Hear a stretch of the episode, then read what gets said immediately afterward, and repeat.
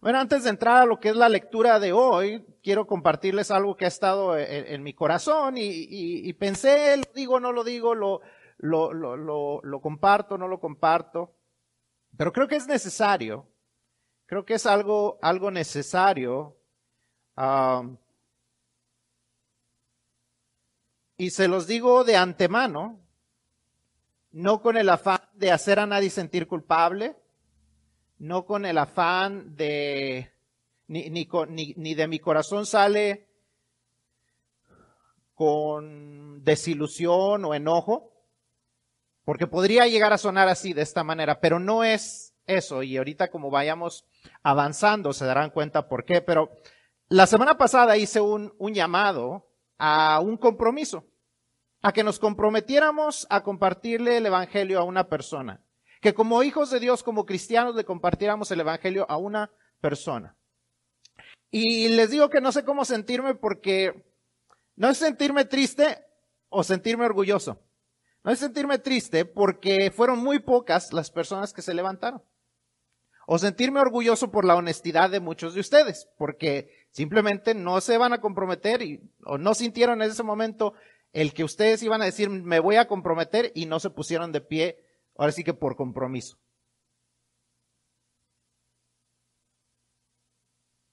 Pero una iglesia que no está comprometida a evangelizar, ¿para qué existe? Una iglesia que no está comprometida a evangelizar, ¿para qué existe?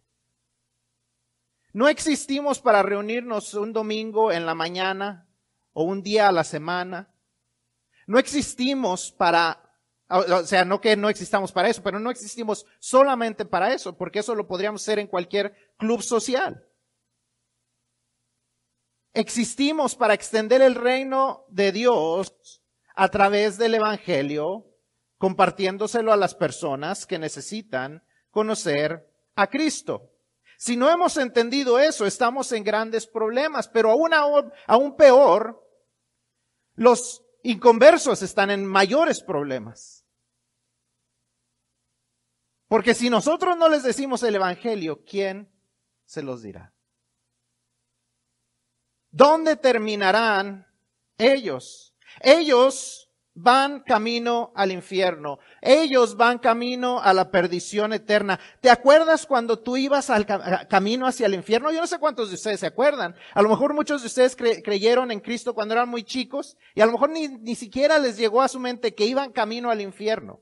Pero tal vez usted como adulto sí pensaba hacia dónde iba. O alguien, o a lo mejor a usted hasta llegó a creer en Cristo porque alguien le dijo, si tú murieras, en esta noche, ¿dónde irías? Y usted pensó, ay, en el infierno no, no me quiero ir. Y hizo, e hizo su decisión. La verdad es que todos, nuestro destino era el infierno. Por buenos o malos que creamos que éramos, todos nuestro destino era el infierno. Hasta que Cristo cambió nuestro destino. Hasta que Cristo nos rescató nuestro destino, al igual que el de cualquier otro inconverso, era el infierno. Nuestro destino era la destrucción y el castigo eterno. Pero en ocasiones nos ocupamos tanto o aún nos espiritualizamos tanto que nos olvidamos que ese era nuestro destino, que de ahí nos rescató Dios y, y nos olvidamos que hacia allá va la gente. Nos olvidamos de lo que verdaderamente es el infierno. Nos olvidamos de lo que le espera a toda persona que no cree en Cristo. O nos incomoda pensar en eso, nos incomoda pensar que aquellas personas que amamos y no han querido creer en el Evangelio, o no han creído porque nunca lo han escuchado, su destino es el infierno. Pero esa es la realidad, lo creamos o no, el infierno es real, el infierno es un lugar real que está esperando a todos los que no han creído en Cristo como su Salvador, nos guste o no, lo creamos o no, esa es la realidad. Leí esta semana algunas encuestas y las encuestas indicaban que uno de cada tres cristianos cree que en el cielo habrá personas que se irán sin haber creído en Cristo. Uno de cada tres cristianos cree que en el cielo habrá personas que no necesariamente creyeron en Cristo, que creyeron alguna otra cosa. Otra encuesta indicaba que uno de cada tres americanos no cree en el infierno como un lugar donde la gente va a ser castigada. Simplemente no creen que ese lugar existe. Pero estas creencias no le importan a Dios. Nuestra creencia, nuestra incomodidad no le importa a Dios. A Dios no le importa si hablar del infierno nos incomoda y preferimos no pensar en él o en que la gente que, que amamos va camino ahí. El infierno es real y tan real que Dios no quiere que nadie vaya a ese lugar. Es tan real que Dios estuvo dispuesto a pagar con la vida de su Hijo para rescatar a las personas de ese lugar que está preparado para Satanás y sus demonios. Sea, es tan real que Dios envió a su Hijo. Si no fuera real, ¿para qué enviaba Dios a su Hijo? Si el castigo eterno no fuera real, ¿para qué hacer sufrir a su único Hijo, al Hijo que amaba? Pero el infierno es real.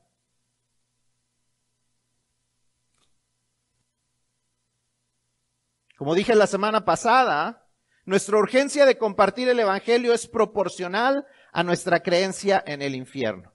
¿Qué tanto compartiremos el, eh, eh, el, Evangelio? Es proporcional a qué tanto creemos que la gente se va a ir al infierno. Si no creemos que la gente se va a ir al infierno, si no pensamos que ese lugar existe, si no pensamos que ese lugar es, ah, inclusivo para todas las personas que no creen en Cristo, entonces no vamos a compartir el Evangelio porque creemos que la gente se podrá salvar de otra manera. Hace unos años hubo un libro muy popular que se llamaba El amor gana y decía este libro que el amor de Dios es tan fuerte, tan grande, que el amor siempre gana y la gente no se irá al infierno por la eternidad, porque el amor de Dios es tan grande que eventualmente todos se van a salvar. Pero la Biblia no enseña eso. La Biblia enseña que hay dos lugares y nosotros escogemos a cuál de esos dos lugares vamos, creyendo en Cristo o no creyendo en Cristo. Y la gente que vive a nuestro alrededor, aquella gente que es importante para nosotros, aquella gente a la que amamos, vive bajo las mismas reglas, bajo las mismas circunstancias. O creen en Cristo y van al cielo, o no creen en Cristo y se irán al infierno. Esa es la realidad. Pero también es real que muchos hemos dejado de creer el infierno o nos hemos olvidado un tanto del infierno. Así es que esta mañana vamos a recordar un poco cómo es el infierno. Vamos a leer una historia que hace unos meses leímos y, en, esa ocasión nos enfocamos en las personas que estaban, o, la persona que estaba en ese lugar. Esta vez nos vamos a enfocar un poquito más en el lugar en sí. Eh, vamos a estar en Lucas 16, capítulo, capítulo 16, versículos 19 al 31. And so, as, as we, as we mentioned last week, our urgency to share the gospel is proportional to our belief in hell. See, if we lack if, if we are not believers of hell, if we truly don't think that God, that a good God will send people to hell, then we're not going to share the gospel. We will have no urgency to share the gospel because we don't think people actually will end up there. But the truth of the matter is, it doesn't matter whether we believe it or not. It doesn't matter whether it makes us uncomfortable or not. The truth of the matter is, Hell is real. It is a place for anyone who will not believe in Jesus Christ. Anyone who, who rejects Jesus as their Lord and Savior will end up in that place. We may not like it. It may make us uncomfortable to think about it. It may make us uncomfortable to think that our loved ones will end up in that place. But that is the reality. That unless they are believers, that is the place where they will end up. And today we're going to study what that place is like. And my prayer is that honestly, if you're here and you're not a Christian, not that it will scare, scare the hell out of you, but that it will scare you out of hell. That you will understand what hell is like. And that you will do something to not go to that place. My desire is that if you are a believer, that this will remind you of how urgent it is for you to share the gospel with those you love, with those people that you say that are important to you, that you care about, your best friends, your great grandma, your parents, your siblings who have rejected Jesus up until this point. How important it is for you to pray for them. How important it is for you to share the gospel with them. And that is my prayer for today. Mi oración, como les dije, no es que nos sintamos culpables. Mi oración no es hacerlo, y, y, lo que los mencioné no es para hacerles sentir los culpables, no es para hacerles sentir como que yo me decepcioné de que usted no se levantó. Mi oración es que al escuchar el mensaje de hoy, cada uno sintamos el gozo de dónde Dios nos sacó al estudiar cómo era el destino que teníamos. Y mueva nuestros corazones a que vayamos y le digamos a la gente cuánto ellos están en peligro, cuánto ellos pueden ser rescatados solamente por Cristo Jesús. Así que vamos a la lectura ahora sí en Lucas 16. We're going to be doing the, the scripture reading in Luke chapter 16 verses 19 through 31. Luke 16, 19 through 31. If you can read along, I'm going to be reading it in Spanish. Lucas 16, 19 al 31. Espero que ya usted está en los versículos. Voy a hacer la lectura y le invito a que se ponga de pie para que, para saber que ya usted está en la lectura. We're going to stand up to do the scripture reading. That way I know everyone has already found it. Lucas capítulo 16, versículos 19 al 31. Dice la palabra de Dios así. Había un hombre rico que se vestía de púrpura y de lino fino y hacía cada día banquete con esplendidez. Había también un mendigo llamado Lázaro que estaba echado a la puerta de aquel lleno de llagas y ansiaba saciarse de las migajas que caían de la mesa del rico y aun los perros venían y le lamían las llagas. Aconteció que murió el mendigo y fue llevado por los ángeles al seno de Abraham y murió también el rico y fue sepultado. Y en el Hades alzó sus ojos, estando en tormentos, y vio de lejos a Abraham y a Lázaro en su seno. Entonces él, dando voces, dijo, Padre Abraham, ten misericordia de mí y envía a Lázaro para que moje la punta de su dedo en agua y refresque mi lengua porque estoy atormentado en esta llama.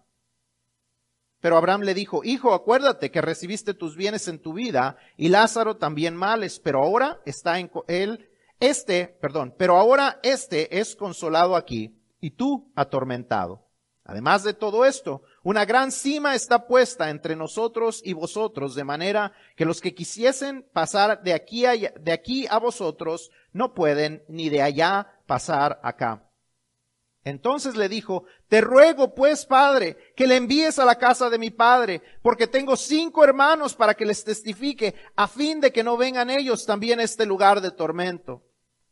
Y Abraham le dijo, a Moisés y a los profetas tienen, óiganlos. Él entonces dijo, no, padre Abraham, pero si alguien fuere a ellos de entre los muertos, se arrepentirán.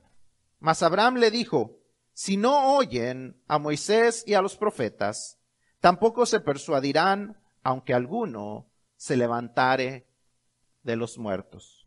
¿Pueden tomar sus asientos? ¿Qué historia de este de este hombre. Un hombre que lo tuvo todo y al final terminó con nada.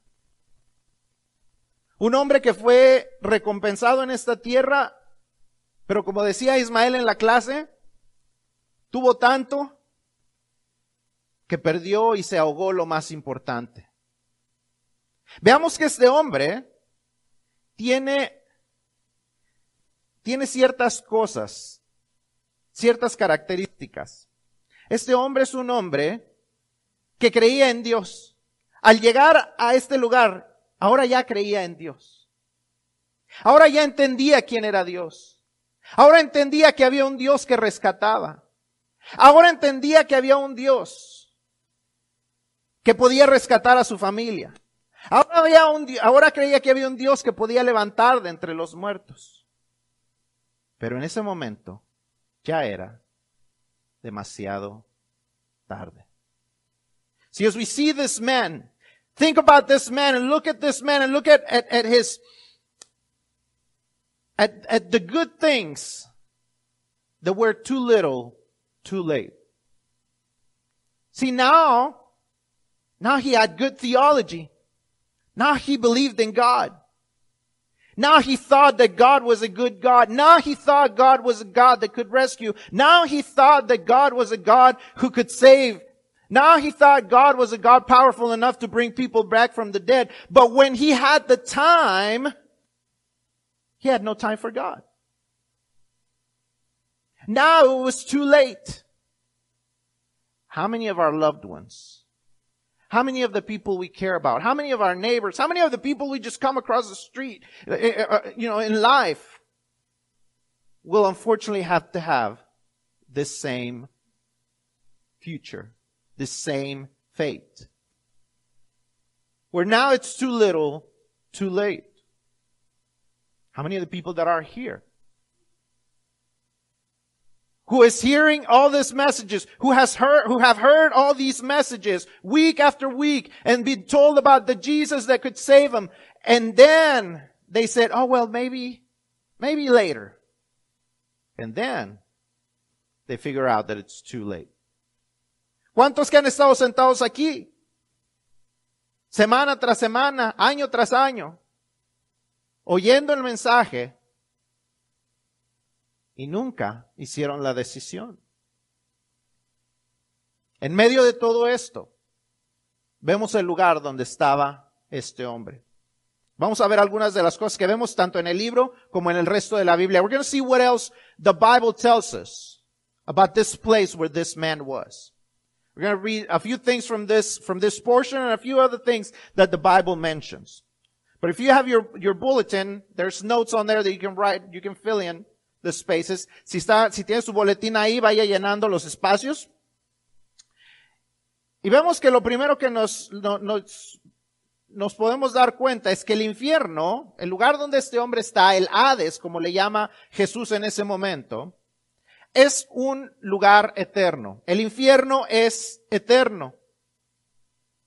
Mateo 25, 31 al 41 nos da una descripción del juicio de Jesús sobre las naciones y cómo Jesús va a separar, juzgar a las personas, las separará entre los que creyeron, los que no creyeron, le llama los corderos y los cabritos.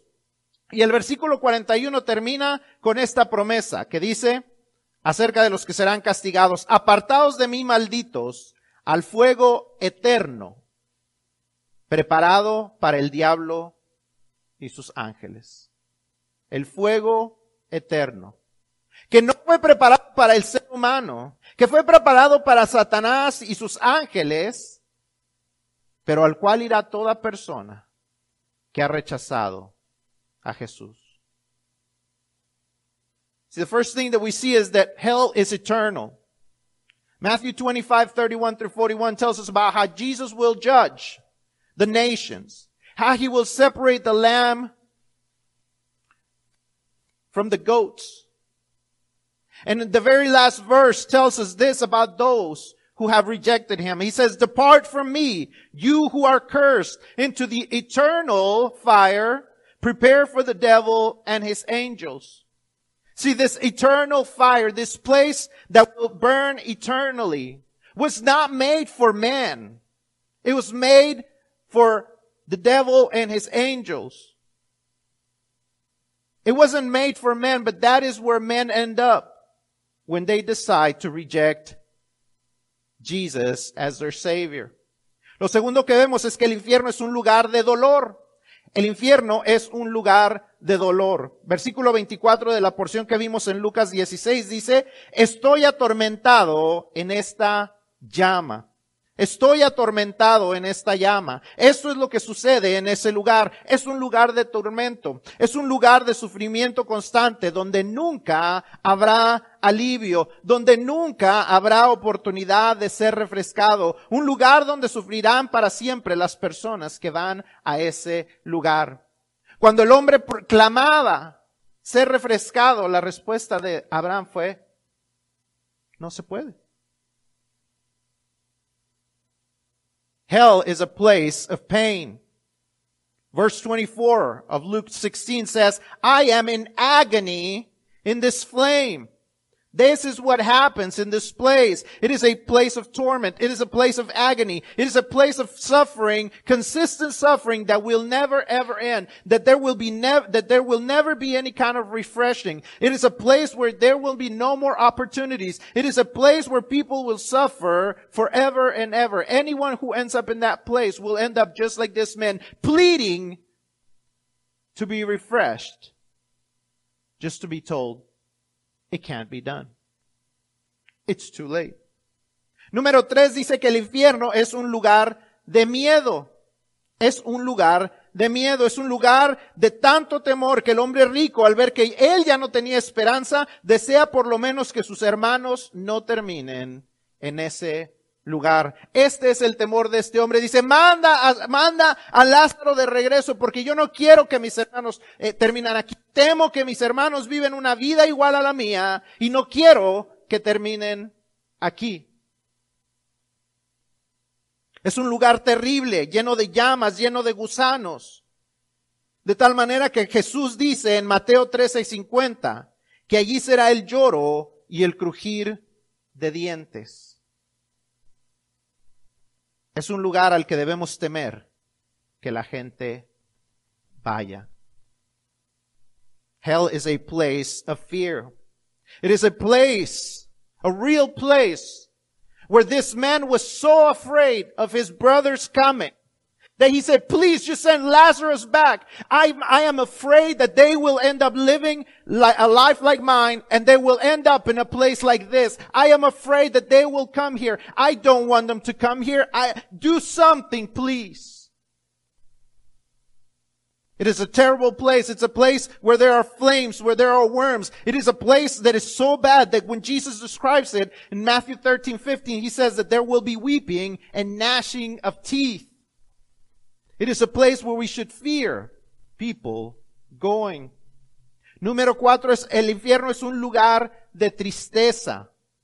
El infierno es un lugar de tristeza. Daniel 12.2 nos dice que la gente que es enviada allí es enviada para vergüenza y confusión perpetua. Vergüenza y confusión perpetua. Puede haber un lugar más triste que un lugar donde ya no hay esperanza, donde está la gente avergonzada y confundida eternamente. Puede haber un lugar más triste que un lugar de donde ya no puede uno salir. Imagínese su peor momento en esta vida y no se compara con lo que se vivirá ahí. Porque cualquiera que sea su peor momento en esta vida tiene una esperanza. Ya sea usted que, su familia se esté destruyendo, hay una esperanza, que eso solamente es temporal. Si usted tiene una enfermedad terminal, hay esperanza. ¿Sabe por qué? Porque esa es una enfermedad temporal. Y con Cristo puede tener sanidad. Si usted está, está, no tiene dinero, se ha quedado sin trabajo, aún ahí hay esperanza porque puede ir y buscar otro trabajo. Sin importar cuál haya sido, cuál sea el peor momento que usted se puede imaginar en esta vida, para cualquier momento que usted pueda imaginar que ha sido el peor momento de su vida, hay una esperanza. Pero en ese lugar ya no hay esperanza. ¿Puede algo ser más triste que vivir sin esperanza? El escritor Dante escribió una obra llamada La Divina Comedia. Yo no sé si alguna, alguna vez usted la ha leído. Y una parte de ella se conoce como el infierno de Dante. En esta obra Dante describe una inscripción que está a la entrada, el vestíbulo del infierno, que dice, oh vosotros los que entráis, abandonad toda esperanza. Esa es la realidad del infierno. Un lugar sin esperanza, un lugar de gran tristeza, un lugar sin salida. Hell is a place of sadness. Daniel 12:2 says that anyone who ends up in that place will be there for dis- to, dis- to disgrace and eternal contempt. Could there be a place that is worse than a place where there is no hope? Could there be a place that is sadder than a place where people are sent for disgrace and eternal contempt? If you've ever read anything by, by Dante, the Divine Comedy, You've probably read Dante's Inferno, or you may have heard of it. But it describes the gates of hell in this way. It says that there is a large sign that says, abandon all hope, ye who enter here. That is the reality of hell. It is a place with no hope. It is a place of sadness. It is a place with no end. It is a place with no exit. El infierno es un lugar de soledad.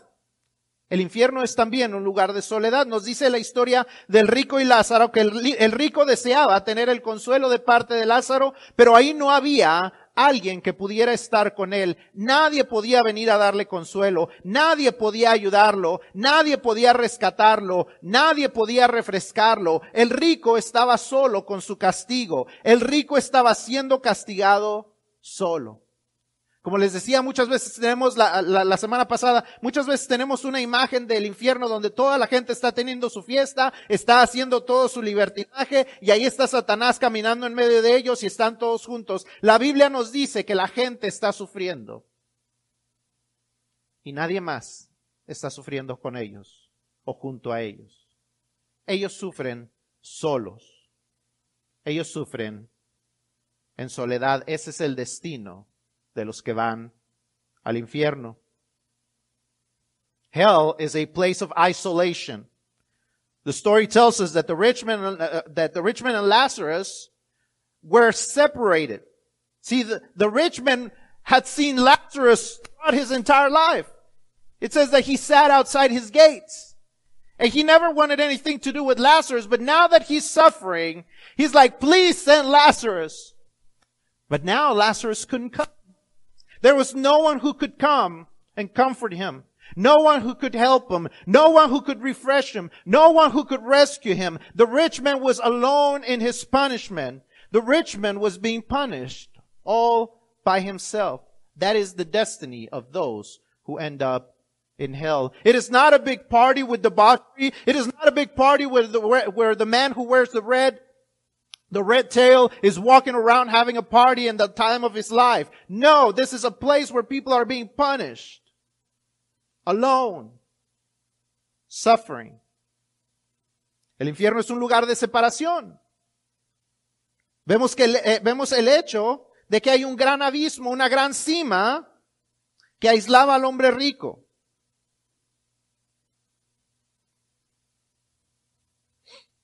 Que para siempre estaría separado de los creyentes, pero peor aún, es un lugar donde estaría siempre separado de Dios. Aquellos que nunca han querido tener nada que ver con Dios, se les cumplirá su deseo. Aquellos que dicen, yo no quiero nada que ver con Dios, un día se les cumplirá su deseo. Y nunca más. Y entonces se darán cuenta, demasiado tarde, de su error. Hell is a place of separation. So we see that there, there was this wide gap. That he had to be alone, that he had to be separated, he had to be isolated, he had to be separated from everyone. But worst of all, he was separated forever and ever from God. See, the rich man was never ever going to have anything to do with God. See, while he was alive, he wanted nothing to do with God. And now he got his wish. And now he realizes how misguided that desire was. Por último, el infierno está lleno de buenas intenciones. Como les dije al principio, ahora sí el hombre se ha dado cuenta de su mala decisión. Ahora sí quiere que sus hermanos crean. Ahora sí cree que Dios salva y rescata. Ahora sí, pero ahora es demasiado tarde. Hay un dicho en inglés que dice que el camino al infierno está pavimentado con buenas intenciones y eso es verdad. Las buenas intenciones de la gente cuando dicen, oh, un día buscaré a Dios, pero soy demasiado joven. Ya cuando esté viejito, cuando ya esté más cerca de irme con Él, entonces buscaré a Dios. Un día cambiaré mi vida. Oh, es que ahorita tengo demasiados vicios. Un día dejaré mis vicios y buscaré a Dios.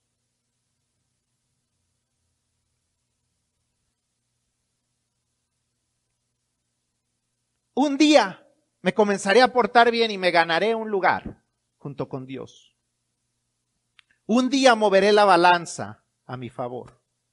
Un día, un día, un día. Y un día se encuentran sepultados como el hombre rico y se dan cuenta de su error demasiado tarde. Pero desafortunadamente el infierno también está lleno de nuestras buenas intenciones.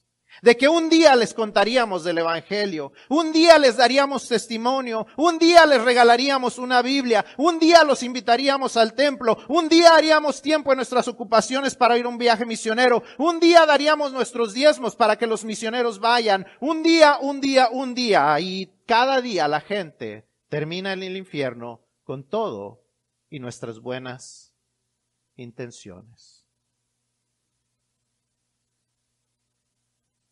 See, hell is filled with good intentions. There's a saying that the way to hell is paved with good intentions, and that is true. See, this man, as I said at the beginning, this man now believed. Now he wanted his brothers to believe. Now he thought that God could rescue. Now he thought God could save, and now it was too late. See, so many people have great intentions. Oh yeah, we'll believe. Oh yeah, that's great that you believe in God, but I'm gonna believe my thing. I mean, all, all, all roads lead to, to God anyway, right? I mean, I have a good intention. Oh, I'll, I'll behave well enough that I'll earn a spot in heaven. I will, I will pull the, the balance my way. Oh, maybe when I'm older, maybe, maybe when I'm older, maybe when I'm closer to, to going to see the big, big, the big man in the sky, maybe. Yeah, one day. One day, and then one day they find themselves just like this rich man. That it's too late. It's also filled, hell is also filled with our good intentions our good intentions that one day we would share the gospel with them. One day we would give them testimony. One day we would give them a Bible. One day we would invite them to church. One day we would make time to go to a missionary trip. One day we would start tithing so that we could send other missionaries. One day, one day, one day, and every day there's people going to hell because we just have good intentions. And yet we don't do anything about it. Sin importar las acciones o las creencias de las personas inconversas que son importantes para nosotros, ellos van camino al infierno, a menos que haya algo que cambie su destino. Y eso es solamente Cristo Jesús. No matter how, no matter what they believe, no matter how they act, those you love who are unbelievers are heading to that hell that we just described unless something changes their fate. And the only one who can change their fate is Jesus Christ. The only one, the one who promises to take you to paradise, that as soon as you believe, you have the promise to go to paradise with Him, to go to heaven with Him. That there is nothing that you can do to earn it, but that He has already earned it for you. El único que puede rescatar es Cristo Jesús. Cristo, aquel que prometió en el día que morimos estaremos con Él en el paraíso. Aquel que prometió que por su muerte nosotros tenemos vida eterna. Aquel que prometió que por sus llagas nosotros somos sanados. Aquel que prometió cumple. Y eso es lo que debemos de recordar. Él es el único que puede rescatar del terrible destino que les espera. Tu abuelita tan amada, tu tía favorita, tu mejor amigo, tus primos, van camino al infierno si no han creído en Cristo Jesús. tu amigo musulmán, tu amigo con adicciones, tu amigo que practica la homosexualidad, si no se arrepienten y creen en Cristo Jesús, van camino al infierno. Toda persona que amas y que es importante para ti va camino al infierno si no ha recibido a Cristo como su Salvador. ¿Es ahí donde queremos que pase la eternidad? Porque si no hacemos un compromiso con Dios de compartir el Evangelio, ahí terminarán. No importa que tan devotos sean de sus santos, no importa porque ahí terminarán. No importa cuánta fe ellos tengan en Alá, allí terminarán. No importa cuántas buenas cosas ellos hayan hecho o si se comportan aún mejor que tú, ahí terminarán. No hay ninguna otra manera de ser salvos. No hay algo más claro que lo que dice Hechos 4:12. En ninguno otro hay salvación porque no hay otro nombre bajo el cielo dado a los hombres en que podamos ser salvos solamente en el nombre de Jesús.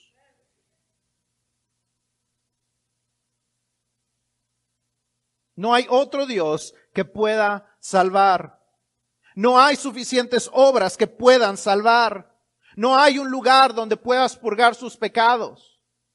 Hay gente que dice, primero se va a ir a purgar sus pecados y luego se va al cielo. No hay eso. No hay suficientes misas que les puedan hacer para mandarlos a ese lugar. No hay nada más que la fe en Cristo Jesús que los puede rescatar y tú eres quien les puede compartir. Necesitamos tener estas conversaciones incómodas. No le, dije a la hermana Elizabeth, pero lo voy a compartir así rápidamente lo que he escuchado. No, no ni siquiera me ha contado toda la historia ella, pero lo que he escuchado rápidamente de la historia de, de su cuñada Pili. Ella sabía que Pili, su tiempo estaba contado. Y ella sabía dónde iría Pili si no creía en Cristo Jesús.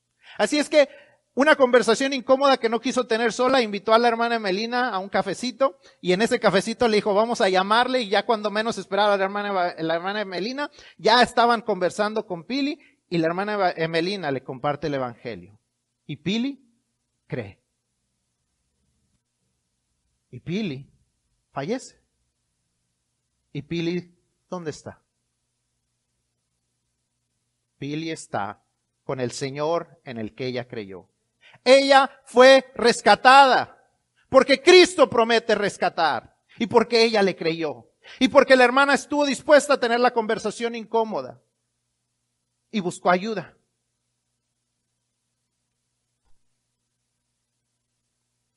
Tenemos que tener las conversaciones incómodas. Es tiempo de salir a pescar, es tiempo de que tú vayas a pescar. See, it doesn't matter if it's your favorite grandma, your favorite aunt, your best friend, your cousins, your Muslim friend, your friend with addictions, your friend who's homosexual. They all will end up in hell unless they repent. Unless they believe in Jesus as their savior. Is that what you want? Is that where you want them to end up? Because if you don't commit to sharing the gospel, more than likely that's where they will end up. It doesn't matter how much faith they have in Allah. It doesn't matter how much faith they have in their saints. It doesn't matter how, how well they behave. It doesn't matter that they may behave better than you. There's no other way for them to be saved. The Bible tells us in Acts 4:12, there is salvation in no one else, for there is no other name under heaven given to people by which we must be saved. It is only through God. It is only through Jesus. There's not enough good works that can save. There's not enough things that we can do. There's not a place where you can go and purge your sins. There's no purgatory. The Bible says there's two places. There's no place in between. There can't do enough masses in order for them to be saved. There's nothing else that faith in Jesus Christ that can rescue. And you are the one who can share the gospel with them. You need to have those uncomfortable conversations. Her sister Elizabeth, she shared the gospel with her sister-in-law. It was an uncomfortable conversation with someone who was dying of cancer. She had that uncomfortable conversation with Hermana Melina and her. And her sister in law believed. And when she passed away, we know that she went to heaven because she believed. Because she trusted the one who could change her destiny from going to hell to going to heaven. It's time to go fish. It is time for you to go fish. Their eternity depends on you going fishing. Where they go for eternity depends on whether they believe. And how can they believe if they have never heard? How can they hear if no one preaches to them? It is time to go fish. ¿Dónde pasará la gente la eternidad? Eso depende de lo que ellos crean. ¿Y cómo creerán en aquel de quien no han oído? ¿Cómo creerán, cómo oirán si nadie les predica? Es tiempo de salir a pescar. Piensa en las personas que terminarán en el infierno si no reciben a Jesús. Think about those who will go to hell, those around you, those you love that will go to hell if you don't share the gospel with them. Quiero invitarte a comprometerte. Quiero hacer otra, otra invitación. A comprometerte a compartir el Evangelio con una persona antes de que eso les suceda. Quiero invitar a Emanuel que por favor eh, toque algo. Y mientras él está tocando, les invito a que nos pongamos de pie. Aquellos que estamos listos, que estamos dispuestos. No les digo que estamos listos, a lo mejor no nos sentimos listos. A lo mejor necesitamos a llamar a alguien que nos pueda ayudar a tener esa conversación incómoda, pero que estamos dispuestos a compartir el Evangelio. You may not feel ready to share the gospel, but are you willing to share the gospel? Because it has to do more with your willingness than your readiness. Because even if you're not ready, as long as you're willing, there's someone around you that you can ask for help. But you gotta be willing to have the uncomfortable conversations. You have to be willing to trust God for what He says, not only about heaven, but also about hell. Not only about those who will be saved, but those who will not be saved. So while we are listening to the music. Let's bow our heads. And I invite you to stand. Mientras está la música, mientras estamos reclinando nuestros rostros, yo le invito a que usted se ponga de pie. Aunque no se sienta listo para compartir el Evangelio, simplemente lo que Dios busca es disposición.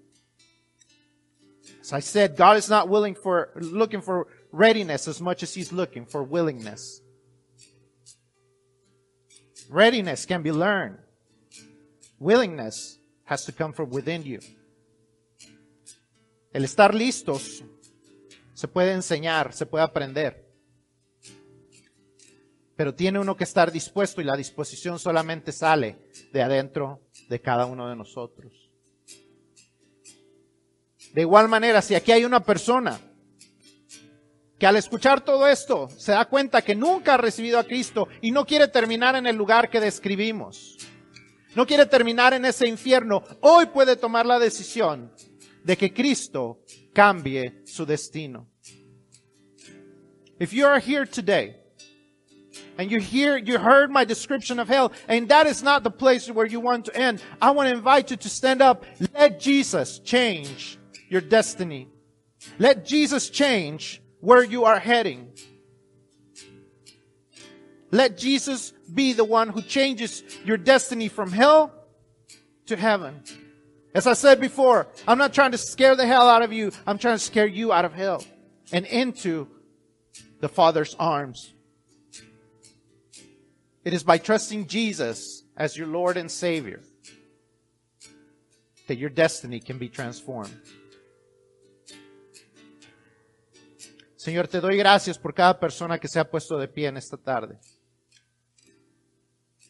Tú sabes lo que hay en el corazón de cada uno de ellos. Tú sabes la persona en la que ellos han pensado. Tú sabes las conversaciones que hemos estado evadiendo, pero que tu Espíritu Santo nos está moviendo a tener. Ayúdanos a buscar la manera de, comenzar esas conversaciones, de no usar excusas ya y compartir el Evangelio. Father, help us. Stop making excuses. Each person here knows the person that they're thinking about, that they need to have that uncomfortable conversation. Help us be obedient to, to the moving of your Holy Spirit, to speak to those people, to share the gospel with them. And they may believe and they may not, and it may take multiple times. But Father, let us be obedient to you. Señor, tal vez tome distintas conversaciones, múltiples conversaciones, para que ellos crean, si es que ellos llegan a creer, pero ayúdanos a nosotros a ser obedientes, a hacer todo lo que está de nuestra parte, y que tu Espíritu Santo sea quien convenza. Y si hay aquí una persona que ha hecho su decisión, que al entender dónde, cuál es su destino, desea cambiarlo, Señor. Que esa persona, Señor,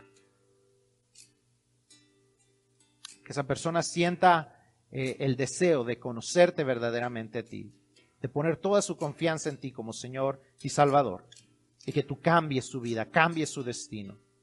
If anyone has believed today in Jesus as their Savior, if anybody is wanting to be rescued today, Father, that they will put all of their trust in Jesus Christ. That they will truly believe that He can change their destiny. Because He will. We ask you and we thank you, Lord, in the name of Jesus Christ, your Son. Amen. Amén. ¿Pueden tomar sus asientos? Y les quiero invitar a que si usted ya le compartió a alguien, cuénteme su historia. Porque hay historias que contar, hay testimonios que contar, hay vidas que se han salvado. Y la gente necesita escuchar que esto sucede. If you've shared the gospel with anyone, whether they believed or not, but you, you just you just did it. You you were obedient and did it. Let me know about it. I want to hear your story. Because I want I, I want people to know that this happens. And I want to hear about it. So I can share stories like that. About what how God is how God is working in the lives of people. Share your story with me, please. Compártanme su historia, por favor.